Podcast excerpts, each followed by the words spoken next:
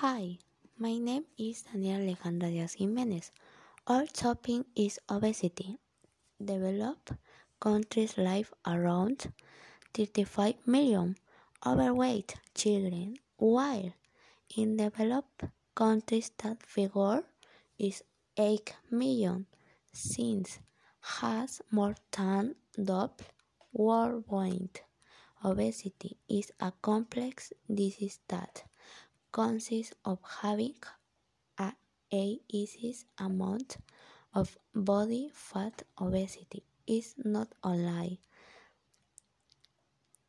a neck problem but a medical problem that increases your risk of disease and health problems. Next, I introduce your today specialist, Cindy Wu, is an endocrinologist and she will tell you more about obesity. Welcome, Cindy.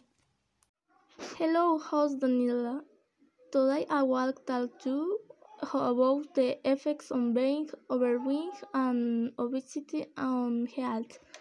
Research has shown that as you gain weight, to the levels of obesity and obesity, you also increase the risk of, of the following actions such as type 2 diabetes, um, cancer, hypertension, stroke, liver and disease, among other things.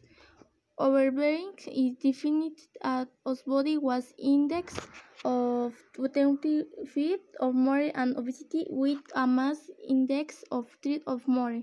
Some methods to prevent it is to have the treatment meals and, and a shelter for days as well and as exercise and have a balanced meal. Hello, my name is Viviana Marlene Magdalena Moreno and I will explain the importance of zero and first conditional and how it is used. We use the zero conditional to talk about general conditions, which are always true.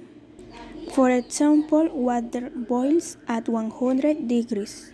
Instead, the first conditional refers to particular situations. For example, if you put your hand in that shop, you'll burn. We use the first conditional to talk about future events that are likely in a given situation. This verb tense informs us of that will happen or what is likely to happen. In the future, if something else happens first. The zero conditional is used when the time we are referring to is now or always, and the situation is real and possible. This type of conditional is often used to talk about general facts. The verb tense on both propositions in the simple present.